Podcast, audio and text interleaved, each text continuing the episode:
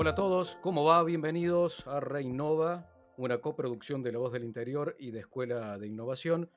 Bueno, como siempre les decimos, que apunta a ser un espacio para compartir experiencias y para hablar sobre cómo reinventarse y cómo innovar. Mi nombre es Daniel Alonso, soy editor de Economía y Negocios de La Voz y me acompaña, como siempre, Hernán Virgolini de Escuela de Innovación. ¿Qué haces, Hernán? ¿Cómo va? Muy bien, Dani, ¿cómo andas vos? ¿Todo bien? Todo bien. Bueno, ¿qué vamos a hacer hoy en Reinnova? Vamos a charlar sobre los desafíos de crear en esta época, derribando mitos, revisando métodos, procesos y herramientas, y sobre todo de la experiencia práctica de líderes, de empresarios y consultores que ayudan a bajar todo esto a la realidad y a nuestro día a día. Exacto. Bueno, acordate que nos podés escuchar en Spotify, donde te invitamos a que nos sigas o en cualquier otra aplicación de podcast, también en la plataforma de lavoz.com.ar, en las redes sociales de La Voz y también en las redes de Escuela de Innovación. Genial, Dani. Antes de arrancar, queremos agradecer a UniversoNet que nos acompaña en este podcast y recordarte que podés conocer más sobre su excelente servicio de Internet en universonet.com.ar. Bueno, a ver, hoy tenemos un tema, la verdad, interesante para charlar. Estaría bueno ver desde dónde nos paramos, ¿no? Porque tiene que ver con el rol de los jóvenes en las empresas y en los negocios. Vos sabés que recién estaba chusmeando eh, un reporte, viste que a las consultoras de empleo, Hernán, les gusta poner nombres a las generaciones laborales, ¿sí? Están los millennials, la generación X, la Y, eh, en fin. Bueno, ahora, eh, en, en los tiempos que estamos atravesando, se habla ya inclusive de una generación nueva que es la generación COVID, que es esta a la cual le toca desempeñarse eh, en tiempos como los que estamos viviendo en, plena pandemia. Pero además particularmente este año ¿sí? nos, nos encuentre en un mundo con necesidades disruptivas diferentes a las que se presentaban antes. Y por eso cada vez más en ámbitos diferentes se comprende que la presencia de personas jóvenes no vamos a poner ninguna edad en particular, personas jóvenes, eh, aportan un valor diferencial, eh, creo yo, ¿no? Y, esto ya lo pongo en juego para que lo charlemos, eh, no solamente por la, posibilidad de moldear experiencias con ellos, sino porque a su vez ellos empiezan a compartir intergeneracionalmente en un lugar de trabajo, ¿no? Es así. Y es súper interesante el hecho de que a medida que vamos avanzando en los años, cada vez es más corto el periodo en el cual hay nuevas generaciones. Y eso tiene que ver con los cambios de entornos cada vez más rápido que suceden. Entonces, no sé cuántos años son los millennials, pero hagamos de cuenta serán 10 años, es la época donde nacieron los millennials. Y ahora yo he escuchado el tema, el, como que le, le, dicen a esta nueva generación los coronials, ¿no? Y, y esto debe ser, va a ser una generación que quizás sea de dos o tres años, digamos, y quizás de acá a dos o tres años tengamos otra generación nueva. Pero eso tiene que ver con los cambios de entornos cada vez más rápidos, ¿no? Y más eh, veloces. Y súper interesante también comentar esto. Si, y el otro día veía un chiste eh, tipo en internet que decía, eh, ponelo a, uno, a un chico, a un joven, frente a un teléfono eh, con disco, ¿no? Como girando, y fíjate lo que hace, pregúntale a ver qué, cómo, para qué sirve y qué haría.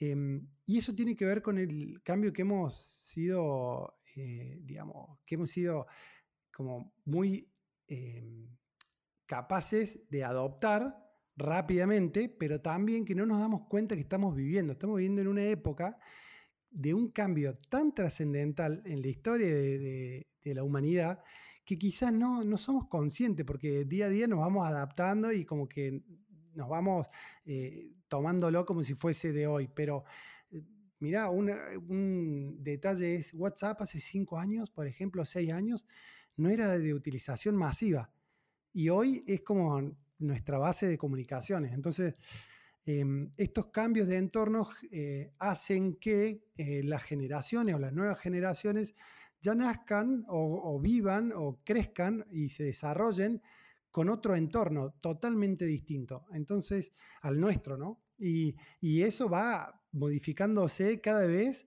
más rápido. Sí, totalmente de acuerdo en eso. Me quedaba pensando en esto que vos decías, que no nos damos cuenta de la época de cambios. Yo la verdad no estoy tan seguro de eso, de si no nos damos cuenta. Eh, en esencia me parece que algo de eso sí nos damos cuenta, nos cuesta en rigor tomar la dimensión, porque siempre es muy difícil eh, poder plantear una distancia desde un, desde un episodio, desde un acontecimiento que nos es contemporáneo, ¿viste? No, no tenemos la dimensión temporal, entonces nos cuesta hacer lecturas tan apresuradas, pero justamente ese es el gran desafío, digamos, poder leer rápido lo que nos, lo que nos está pasando eh, para poder acomodar el cuerpo, para poder adaptarnos, para tener esa capacidad de flexibilidad. Creo que lo que nos asusta a no sé qué generación vendríamos a ser nosotros, pero yo seguro más 40 lejos, eh, pero digo, lo que nos, nos asusta es no tener tiempo o no poder respirar y tomar la pausa eh, que necesitábamos o a la cual culturalmente estamos acostumbrados para poder leer un proceso, porque cuando lo terminamos de leer, eh, ya empezó a cambiar, ya empezó a mutar, ya tiene otra forma, ya tiene otro color, eh, ya se comporta de diferente manera. Me, da la impresión que por ahí pasa y por eso la importancia que los jóvenes sean eh, a ver, una especie de conectores, eh, los veo de esa manera, ¿no? Como conectores con, con, e, esta realidad. Es así. Y mm, la, pregunta de cómo preparamos a nuestras juventudes, ¿no? Para el mundo del trabajo, hoy creo que es eh, re difícil hablar de capacidades.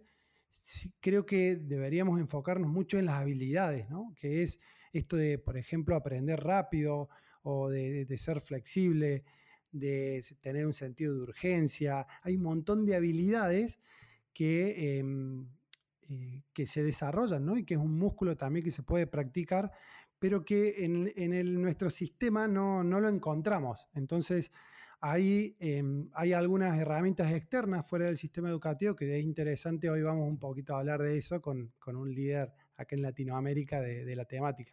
Pero bueno, vamos a presentar entonces a Leonardo Martelotto, un gran amigo este, él es director de Junior Achievement Américas, tiene a cargo las operaciones de Junior Achievement, que es una fundación eh, educativa que eh, ayuda a los eh, jóvenes en, las escuelas primarias y secundarias de toda Latinoamérica a emprender, a crecer, a desarrollarse y a desarrollar estas habilidades que, que estábamos conversando recién. ¿no?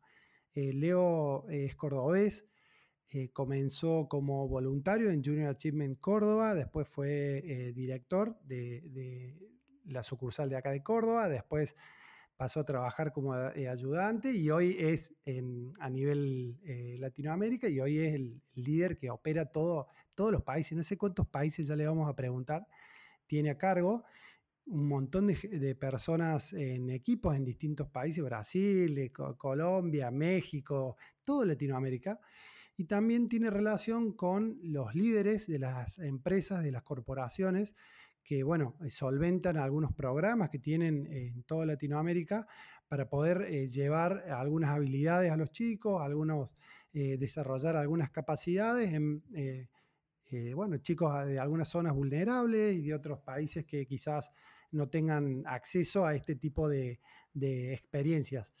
bienvenido, Leo. Un gusto tenerte aquí. Hola Hernán y Daniel, muchas gracias por, por haberme invitado. Bueno, un gusto tenerte acá. Vamos a, bueno, a charlar un poquito de los chicos. Estábamos hablando recién de, Junior Achievement y estábamos presentando este, a la fundación. Estaría bueno que nos cuentes por ahí cuántos países eh, eh, Junior Achievement tiene presencia y a qué nivel de equipos te, tenés a cargo, digamos, en todos estos países? Bueno, sí, Junior Achievement es una organización global, está en 121 países, estamos divididos en seis regiones en el mundo. La región que me toca servir es la región de las Américas, que se comprende de todo América, menos Estados Unidos, que es una región en sí misma por su volumen. Mi región es Canadá, Latinoamérica y el Caribe, donde tenemos 30 países miembros cada uno de estos países con sus equipos, con su estructura y con sus boards a nivel locales que están a cargo de la ejecución de los, de los proyectos. Proyectos que nacen a nivel de país y proyectos que nacen a nivel de región, los que, eh, digamos, con mi equipo tratamos de generar y algunos proyectos también globales. Eh, tenemos aproximadamente unos 550 miembros de staff. Eh, en muchos países tenemos más de una oficina. El caso de Brasil tenemos oficinas en los 26 estados más Brasilia, en México tenemos unas 15 oficinas, en Canadá unas 13 oficinas, Argentina tenemos 5 oficinas y eso nos permite tener buena capilaridad ¿no? a la hora de, generar proyectos de impacto social. Increíble, y por eso me encantaría preguntarte cómo, cómo están viviendo esta etapa y en este entorno, ¿no? ¿Cómo, ¿Cómo vienen a nivel regional las oficinas? ¿Qué desafíos tienen enfrente? ¿Qué diferencias hay entre los distintos países? Bueno, desde ya que viviéndolo como todos, ¿no? Como un, un tren bala que se nos vino tan rápido que, casi que no, nos pudimos preparar al nivel que lo tendríamos que haber hecho, eh, con cosas tan básicas como cuál era el nivel de reservas que teníamos para poder afrontar la crisis cuando sabíamos que el flujo de, ingreso iba a caer a, porcentajes mínimos o en algunos casos a, cero. Eh, mira, para darte un ejemplo de qué tan veloz fue el cambio, nosotros el 95% de los programas llegamos a 1.4 millones de jóvenes por año el 95% de esos jóvenes les llegamos en, las aulas, en las escuelas. A mediados de marzo hicimos una primer eh, survey, una primer entrevista con los países para ver cuál era la situación y solo el 25% de los países habían cerrado sus escuelas. Una semana después se había dado vuelta la ecuación y era el 75% de los países que habían cerrado sus escuelas y nuestra organización en solo una semana se quedaba sin eh, contexto, sin ámbito para poder dictar nuestros programas. Eh, eso fue uno de los indicadores, obviamente, de, qué tan rápido era eh, esta crisis. Y la segunda, obviamente, era ver cuál era el nivel de reservas. El 50% de los países no tenía más de un mes de reserva operativa, lo cual nos llevó a tener que movernos sumamente rápido. Y obviamente no todos se movieron al ritmo que había que moverse algunos países se cruzaron de brazo minimizando, negando lo que estaba ocurriendo y otros países obviamente fueron sumamente realistas, sumamente proactivos y tomaron decisiones de negocio a tiempo y, de alguna manera lograron, como dice uno de los miembros de mi junta, ir de este modo miedo a un modo de continuidad del negocio, ¿no? Ese modo miedo que es la primera reacción donde uno se queda estanco, a, a este segundo estadio que es la de decir, bueno, ¿cuáles son todas las decisiones que debo tomar y cuándo deben ocurrir para asegurar continuidad de mi negocio? Entonces nos, propusimos un periodo de 3, 4 meses de crisis aguda donde todas esas decisiones tenían que ocurrir. ¿Para qué? Para llegar a agosto, septiembre, todavía con, operación, ¿no? Y ahí poder eh, salir de nuevo a, reestructurar la, organización. Eh, hoy te puedo decir que tenemos mucha fe de que todos los países sí van a llegar a agosto, vamos a estar con operaciones, pero eh, realmente con un costo muy alto, ¿no? Sobre todo en, tener que haber achicado algunos equipos y sobre todo con muchas oficinas que fueron por el lado de la escasez a achicarse y no por el, por el lado de la expansión, ¿no? Que es ahí donde viene la creatividad de decir, bueno, en vez de, de ir solo por el lado de los costos, ¿cómo voy por el lado de la generación de nuevos ingresos y ahí es donde la creatividad tiene que ponerse al servicio. Espectacular. ¿Y ahí en cuáles estrategias viste que te sorprendieron de algunos países? Contanos algunas que hayas dicho, uy, mira qué interesante este país lo que hizo. Bueno, ahí, eh, como decía Einstein, ¿no? no dejemos que esta crisis se vaya a la basura. Y parte de eso fue decir, bueno, ¿qué tiene nuestra organización que pueda servir en esta coyuntura que le ha cambiado las reglas de juego a absolutamente todos? Y sin lugar a duda el tema de que cientos de millones de niños y jóvenes hayan quedado sin escuelas en el mundo es un gran problema y que puede afectar a toda una generación de aquí en adelante si no nos ponemos las pilas de poder seguir educando a, nuestros jóvenes de manera remota.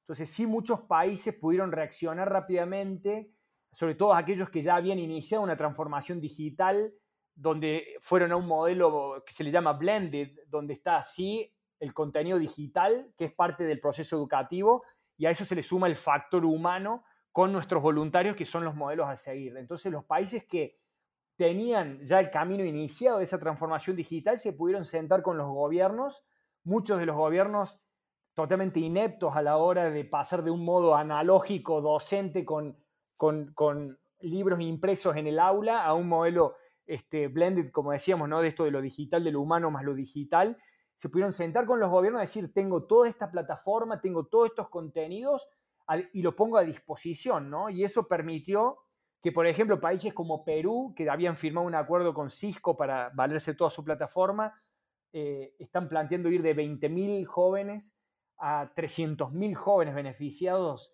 solo en un año, porque justamente van a poder apalancar y así nuestra organización, que es una organización de servicio, en este caso no solo va a servir al sector privado, que históricamente han sido nuestros socios, sino ahora también a los gobiernos que necesitan migrar de ese modelo totalmente obsoleto a uno relevante en cuestión de meses.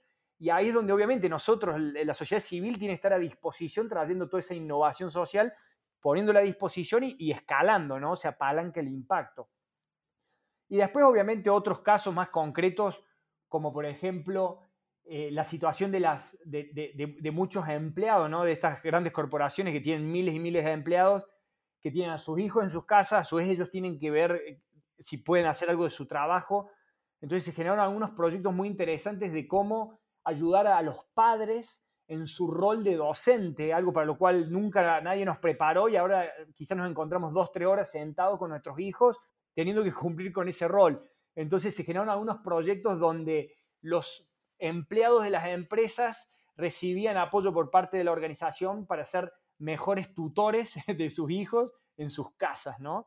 y eso obviamente nos debe permitir de seguir en movimiento, en definitiva, y seguir generando servicio social. Mientras este, Leo hablaba, em, me surgía una pregunta antes de meternos en el hueso del tema de hoy, pero me, surgió una pregunta que recién lo, manifestaba Leonardo respecto de la relación de, Junior tradicionalmente em, pegada al sector este, privado empresarial y ahora interactuando con los gobiernos.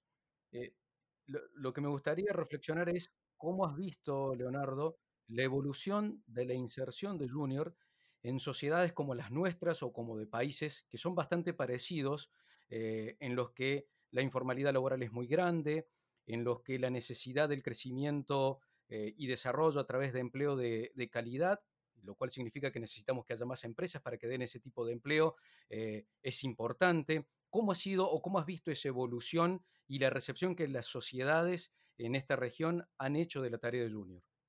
Bueno, como vos bien lo decías, ¿no? Eh, nuestra región tiene un tumor enorme que avanza día a día y que se está ramificando, que es el desempleo juvenil.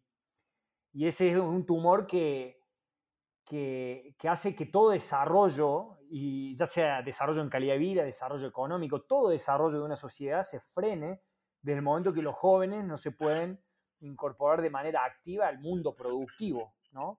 Entonces, desde el momento que nosotros como organización a nivel región hemos decidido que ese es nuestro foco, esa es la problemática social que queremos atacar, nos vemos obviamente obligados a trabajar con todos los sectores y ir de esto de, la filantropía a un impacto colectivo que requiere que en la mesa, eh, digamos, Junior sirva tanto al sector privado que hoy no puede cubrir sus necesidades y se vuelve poco competitivo contra otras regiones porque no tiene la fuerza de trabajo que necesita. Y también necesitamos servir al gobierno, como ocurrió de manera más acelerada en esta crisis, porque muchas veces al gobierno le, cuesta tener esa frescura que hace falta para poder innovar en sistemas educativos que no dan abasto con el, con el ritmo que los jóvenes tienen. Entonces se genera ese gap y la educación tradicional muchas veces pasa a ser totalmente irrelevante y de poco valor para los jóvenes. Entonces se da una desconexión total.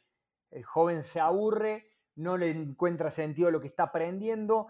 A los gobiernos les cuesta mucho generar esas modificaciones en las políticas públicas, como es la política educativa. Y ahí nosotros tratamos de sumar nuestro granito de arena con estos programas, con estas plataformas para darle mayor rapidez. Entonces, la sociedad como un todo, eh, obviamente que lo, recibe con, con los brazos abiertos porque demostramos que cuando el joven tiene una experiencia transformacional y se prepara de otra manera en dos vías muy claras, o para salir a buscar un trabajo, que sería el, mercado del empleo tal lo conocemos, oferta-demanda, o para crear su propia empresa, que sería la, segunda manera ¿no? de pegarle a la empleabilidad juvenil.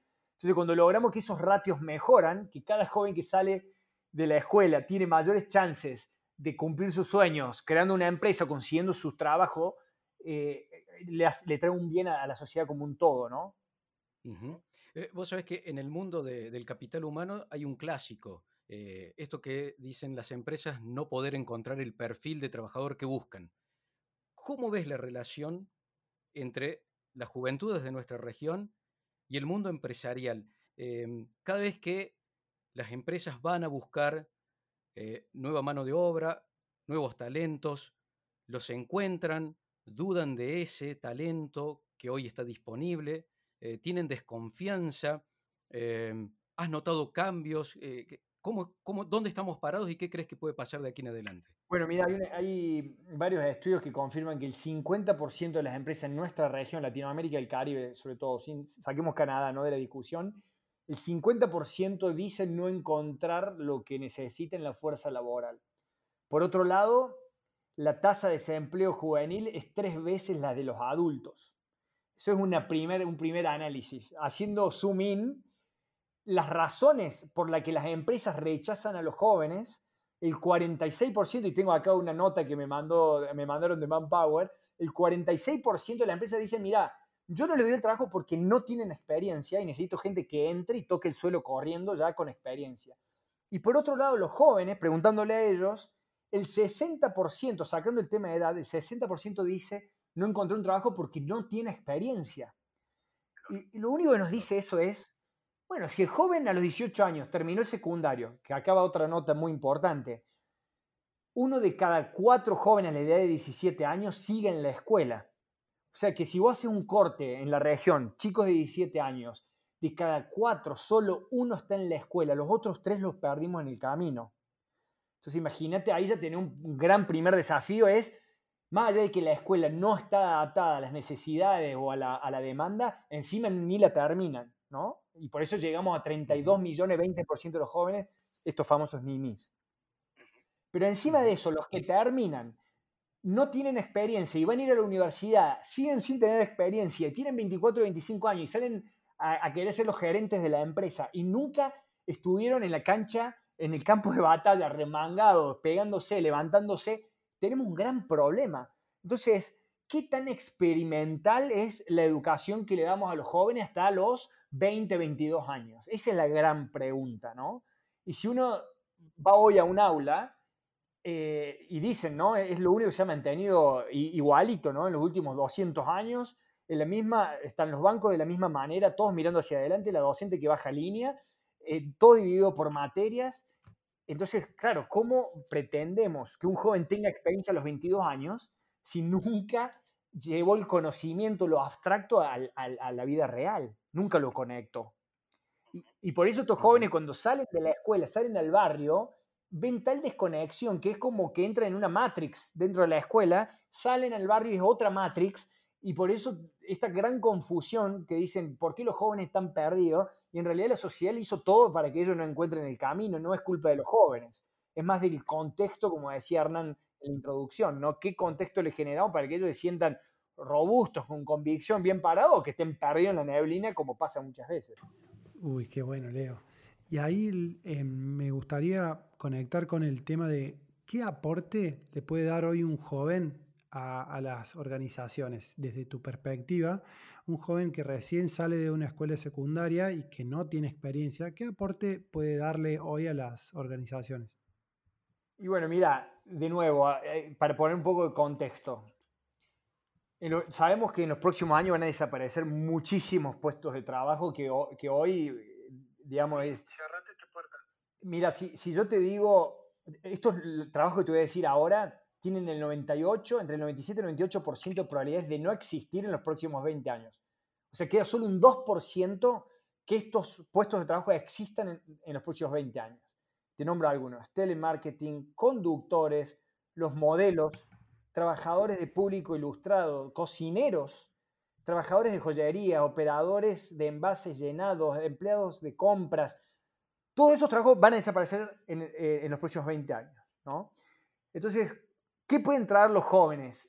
Y los jóvenes pueden traer lo que mejor les sale, que es obviamente lo relacionado a la creatividad y la innovación. Y de nuevo, sabemos que a medida que vamos creciendo, lo único que hacemos es involucionar. Y uno de los aspectos en los que más involucionamos, obviamente, es lo más abstracto, lo más jugado, lo que más riesgos tiene que asumir, que es todo lo relacionado a la imaginación. Y justamente hoy me comentaba otro miembro de mi junta, me decía, Mira, lo único que es más importante que el conocimiento en una crisis es la imaginación. La imaginación no te la enseñan en ningún lado, lo único que sí hay que enseñar es el método para explotar esa imaginación. El conocimiento en sí pasa a ser algo, eh, digamos, de, de, un valor relativo, porque el conocimiento, y te doy un ejemplo muy concreto, a mí cuando fui a la universidad, el capítulo de inflación en economía no me lo dieron porque no iba a haber nunca más inflación. Entonces, si yo me guío por lo que me enseñó en la universidad, yo no tengo ni idea de inflación. Y eso pasa con absolutamente todo lo que le estamos enseñando a los jóvenes hoy. Entonces, ¿qué nos queda fuera de eso? La imaginación y en segundo nivel la empatía. Y hay un estudio que dice que lo único en lo cual las máquinas y los robots no nos van a poder patear el trasero en las próximas décadas es en la empatía. Es lo que creen que por último van a poder desarrollar con la inteligencia artificial. Y los jóvenes son fuente de eso. Entonces, si logramos que los jóvenes no involucionen tanto como nosotros, los que ya somos cuarentones, y encima le enseñamos el, mecanismo de cómo se puede explotar esa imaginación y generar innovación, que es lo que se dedican ustedes en la escuela, eh, es ahí donde nos tenemos que nutrir. Y si encima de eso le sumamos que este joven tiene algo que se llama la autoeficacia, ¿no? que la autoeficacia es esta convicción de que los sueños se convierten en planes y los planes se convierten en resultados. O sea, suena súper simple, ¿no? Algo bien abstracto, sueño, plan, donde tengo claridad de lo que hay que hacer y después encima lo ejecuto y se convierte en resultado. Un joven con esa convicción y encima le mete el toque de, de imaginación, es lo que va a salvar a las empresas. Es lo que puede llegar a salvar a la dueña de una despensa en un barrio que no se dio cuenta que con WhatsApp tenía un mercado digital y virtual en sus manos y quizás el hijo le dijo, mamá, WhatsAppea a todo el barrio, que yo los tengo todos, y salgamos a vender. Y muchos hicieron eso en esta, en esta, en esta cuarentena y, están salvando sus negocios. Entonces, eso es lo que tenemos que aprovechar de los jóvenes. Ahora, si los vamos, le vamos a meter un stamp, un, certificado de los jóvenes están perdidos, la generación perdida, como dijo la, Organización del Trabajo, ¿no? Eh, obviamente no la vamos a ver, lo vamos a desaprovechar y encima le estamos diciendo a los jóvenes que no sirven hasta tal punto que se lo terminan creyendo. Entonces la autoeficacia se muere, ¿no? Ese es mi, mensaje de qué podemos hacer con los jóvenes. Leonardo, y a ver, ¿vos crees que hoy por hoy el entorno eh, está preparado para dar respuestas rápidas, cuando menos? La, eficiencia o la eficacia después las leeremos, pero dar respuestas rápidas eh, para que ese cambio se produzca Digo porque así como en la economía muchas veces nos pasa que al ajuste lo termina haciendo el, mercado y no nosotros, y entonces el ajuste es fuerte, de golpe, duele, es decir, el ajuste por las malas. Em, ¿Vos crees de esto que vos venías hablando, por ejemplo, de que empleos que hoy están dentro de 20 años, la mayoría va a desaparecer? Eh, de hecho, lo venimos escuchando hace mucho, pero pareciera, no, no da la impresión de que estemos moviendo mecanismos de manera acelerada para prepararnos. Eh, ¿Cómo ves ese entorno? Bueno, esa es la pieza clave y depende de eh, los ritmos a los que esas variables se puedan mover. Y las variables son muy simples. Hay, digamos, tenés la X y la Y. Una variable es qué tan rápido se prepara a los jóvenes para estos nuevos cambios y qué tan rápido se destruyen trabajos actuales y se crean nuevos trabajos, porque como se van, vienen otros. Y mira, eh, yo estoy, obviamente, hay un cuadrante que es caos total. Se destruyen los actuales muy rápido, se crean los nuevos muy lentos y encima somos muy lentos en formar a nuestros jóvenes para lo que se viene. Entonces no traemos trabajos nuevos, todo lo relacionado a la tecnología. Eh, yo creo que no es ni uno ni el otro, creo que cada país se va a ir moviendo en un cuadrante o en otro. Lo que sí te digo es, digamos, el ritmo de qué tan rápido preparamos a nuestros jóvenes es clave y esa es la variable controlable, porque el mercado, como decís vos, va a ir eliminando trabajos actuales y generando los nuevos. Ahora, en los próximos tres años, solo nuestra región va a perder medio millón de puestos de trabajo ante otras regiones como Asia-Pacífico, que se vienen preparando mucho más rápido que nosotros. Medio millón de trabajo, dicho por la presidenta IBM regional, que dice, Leo, estos trabajos estarían disponibles como no estamos listos, no nos estamos moviendo rápido, se van a otro lado. Y eso es, lo, del, eso es lo, interesante de esta globalización, que nos pone en este mundo que es plano a competir a todos por igual. Y esos trabajos se van a ir y cada vez las empresas tienen más flexibilidad de mover las fichas como quieran, ¿no? En todo el mapa mundial. Leonardo, y, para poner un foco ahí, a ver, ¿qué habilidades rápidamente hay que promover o desarrollar? Un montón de veces he escuchado especialistas en, recursos humanos mencionar que a, nuestros jóvenes en la región se les requiere eh, análisis matemático, formación de ese tipo, razonamiento lógico, etc. Eh, si, tuviéramos que bajar a tierra y a partir de la experiencia que ustedes tienen eh, en la organización en, toda la región, ¿qué tipo de habilidades deberíamos empezar a infundir en los jóvenes para que estén preparados y no se pierdan tantos puestos de trabajo, o mejor dicho, haya una reconversión más virtuosa en puestos de trabajo? Mira, hay, digamos, son como grupos de habilidades, ¿no? Pero los grandes títulos, digamos, hay una primera habilidad que es la habilidad del conocimiento, que es todo lo relacionado a, qué tan, a la agilidad que tienen los jóvenes de aprender y, y desaprender en función de la necesidad. Es la habilidad de los jóvenes de acceder a un mar de información y rápidamente quedarse con la que es relevante a lo que están haciendo y poder descartar el resto. O sea, no es la acumulación, sino es el descarte de la información. Todas esas habilidades del conocimiento, como decían en la apertura, de esta flexibilidad, de esta adaptabilidad, sumamente importante. Y después otro grupo de habilidades, estas famosas habilidades para la vida, donde entra el liderazgo, donde entra la resolución de problemas, eh, que, que, son las más difíciles de enseñar porque no te las enseña el libro, te las enseña, como dice el nombre, la vida en sí misma. Entonces, esas son las cosas en las cuales nuestros jóvenes, por el hecho de nacer en contextos ya difíciles, ya les genera esa resiliencia, que es otra de esas habilidades de la resiliencia, ¿no? Entonces tenemos ya algo a favor si después lo aprovechamos. El joven que te nace en una villa miseria y que tiene salir a remarla para poder sobrevivir, obviamente ya tiene esa resiliencia. Lo que hay que ir un pasito más, ir del modo supervivencia a un, modo más aspiracional. Algunas de esas habilidades son las que obviamente no, no lo van a sacar adelante al final del día se trata de resolver problemas. Por eso esto que vos decías de, del pensamiento lógico, la resolución de problemas. Si logramos que nuestros jóvenes tengan esa sensibilidad de decir qué problemas veo y genero una solución, y esa solución puede venir de la mano de un negocio, de un producto, de lo que sea, ya estamos eh, mucho más avanzados que otras. Pero obviamente ahí no es fácil, como decíamos, cuando te enseñan la matemática de manera abstracta y no te la conectan a la realidad, ¿a quién le gustó la matemática? A mí no. Claro.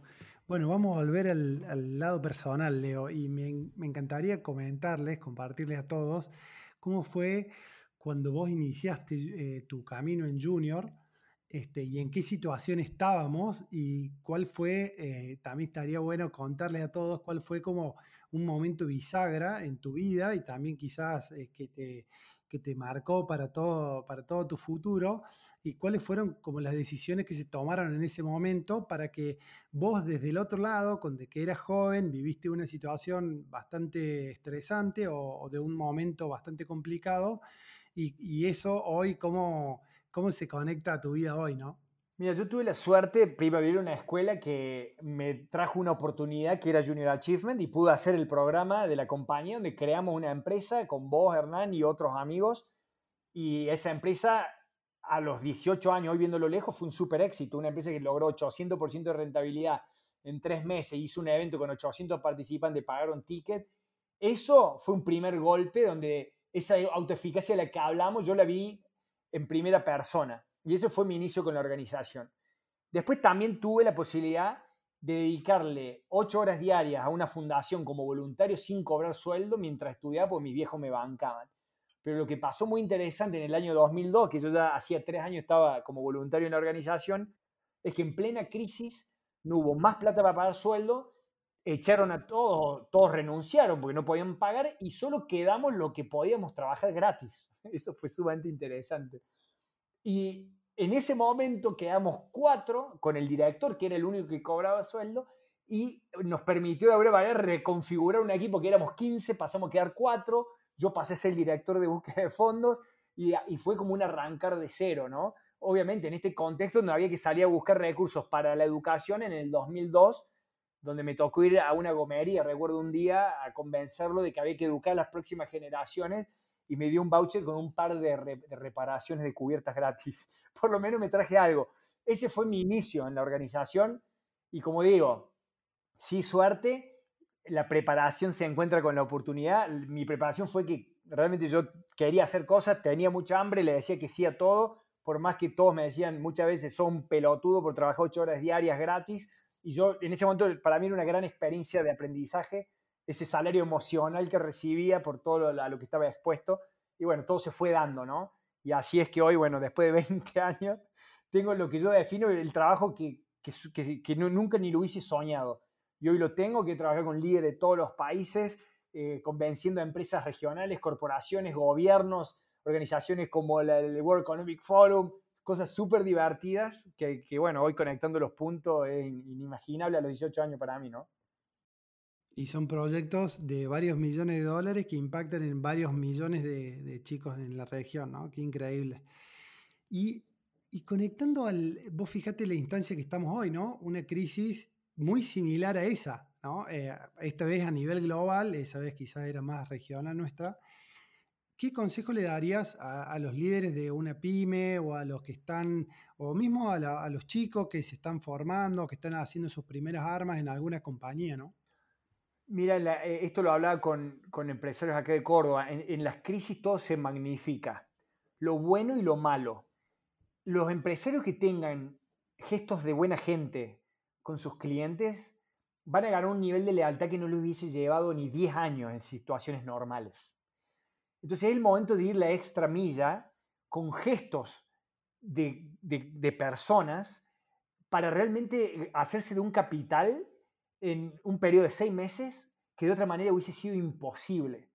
Y esos gestos van en la forma de llamar a un proveedor que sabemos que no le vamos a poder pagar, pero dar la cara y decir que hay voluntad de pago y que le vamos a buscar la vuelta y que vamos a salir adelante es llamar a un cliente que sabemos que está en la lona porque era un restaurante y ahora está cerrado, a decirle, mira, si realmente tenemos la posibilidad, ¿no? Te voy a bancar unos meses, decime cómo puedo trabajar juntos.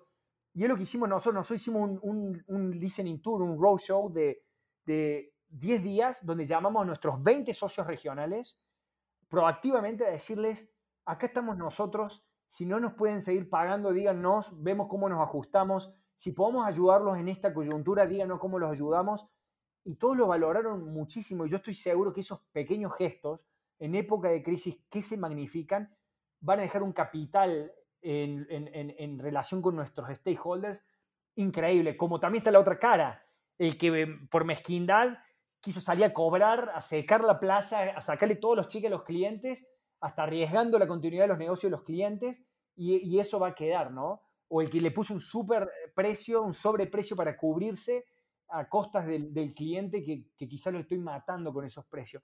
Creo que es momento de realmente salir a poner eso del, sí, de la continuidad del negocio, pero mucho de la, de del gesto humano, ¿no? Ese es mi consejo.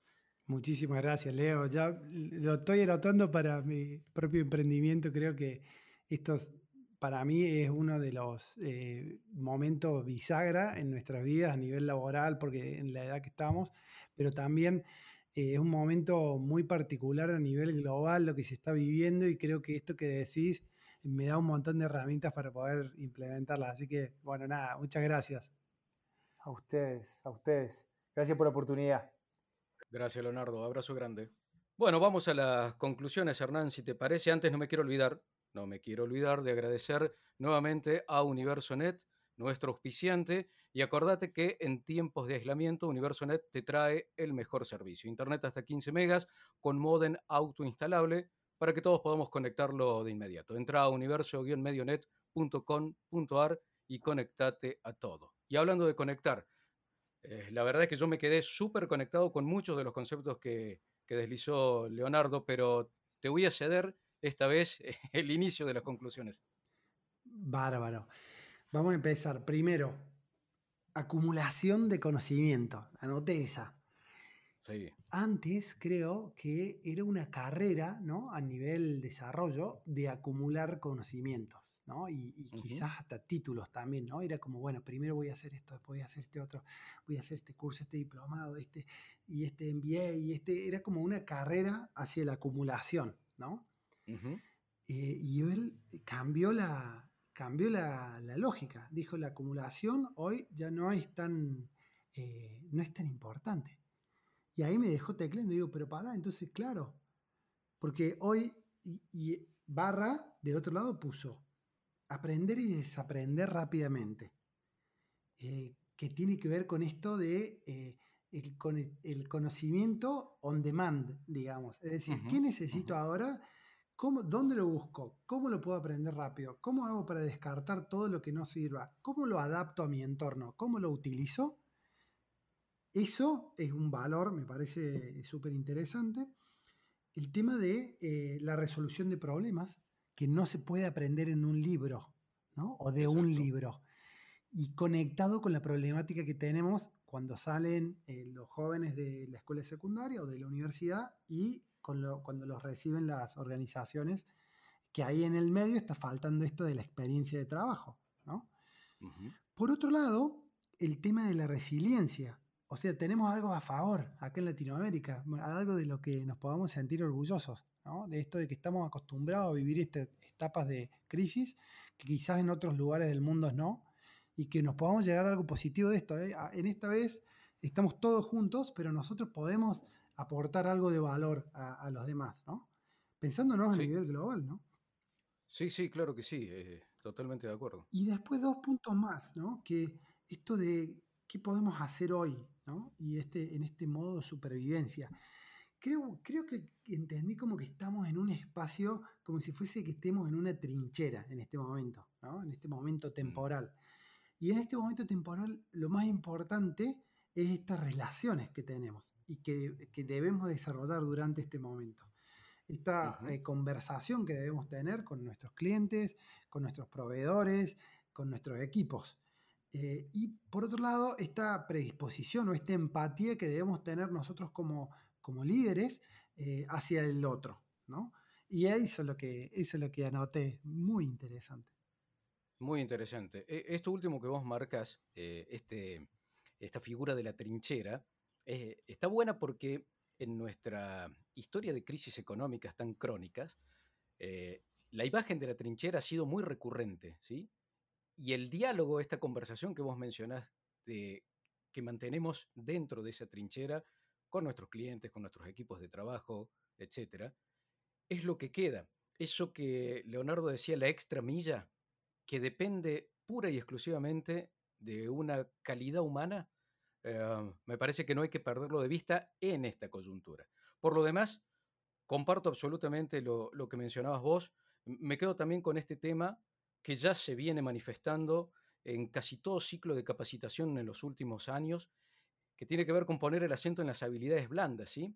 Eh, esta historia de la acumulación del conocimiento que vos mencionabas al principio, que de hecho eh, se da de bruces con un paradigma del modelo capitalista, que es un modelo acumulativo, ¿no? Eh, pero que en su evolución se va encontrando con obstáculos de todo tipo, entre ellos este, en el mundo laboral y en una nueva economía colaborativa, lo que surge es las habilidades blandas, ¿sí? Eh, la capacidad de aprender y aprender rápidamente que nos pone en una tarea que es muy, pero muy difícil, que es seleccionar ¿Seleccionar qué? Para que dure un día, para que dure un minuto, para que dure un año. Es todo un tema, eh, pero hay que respaldarlo no solamente con una metodología de trabajo, sino también con el desarrollo de, actitudes de ese tipo. Eh, y lo segundo, que vos lo mencionabas, me quedo también con eso, resolución de problemas, ¿sí? Eh, esto de que hoy es muy importante, porque el miedo paraliza, no quedarse quieto, la acción, resolver rápidamente, y después corregir en el camino porque vamos a fallar, es inevitable. En muchas cosas fallaremos, en otras no, bienvenido sea. Lo importante es darnos cuenta en qué estamos fallando y tener de nuevo la capacidad de poder resolver esa falla, poder corregir en el camino. Creo que esta aceleración que hoy nos toca vivir eh, se a imponer también como una cultura de trabajo, ya lo está haciendo, por eso decíamos un ajuste a la fuerza, a la fuerza, por las malas, no importa, pero lo está haciendo y tenemos que sacar el mejor provecho de esto, ¿no? Es así. Bueno, uy, nos dejo pensando, ¿eh? y se nos fue el tiempo. ¿Dónde nos pueden buscar y encontrar los, eh, nuestra audiencia? Sí, sí, acordate que, bueno, a ver, nos podés escuchar eh, en Spotify, ¿sí? Eh, podés encontrar info en los podcasts de la plataforma de la voz.com.ar. Lo puedes hacer en rigor en cualquier aplicación de podcast también. Eh, está en las redes sociales, en Instagram de Escuela de Innovación, en las redes de la voz. Eh, y bueno, en todas estas plataformas nosotros te invitamos no solo que nos sigas, sino que además nos aportes este, tus conclusiones, tus opiniones, tus datos eh, para retroalimentar este espacio que intentamos recrear a través de Reinnova, que es un espacio para buscar conversaciones de una mayor calidad, para reinventarnos y para poder innovar. Hernán, te dejo un abrazo grande, nos vemos en el próximo episodio. Dani, muchísimas gracias, un gusto. Chao. Chao, chao.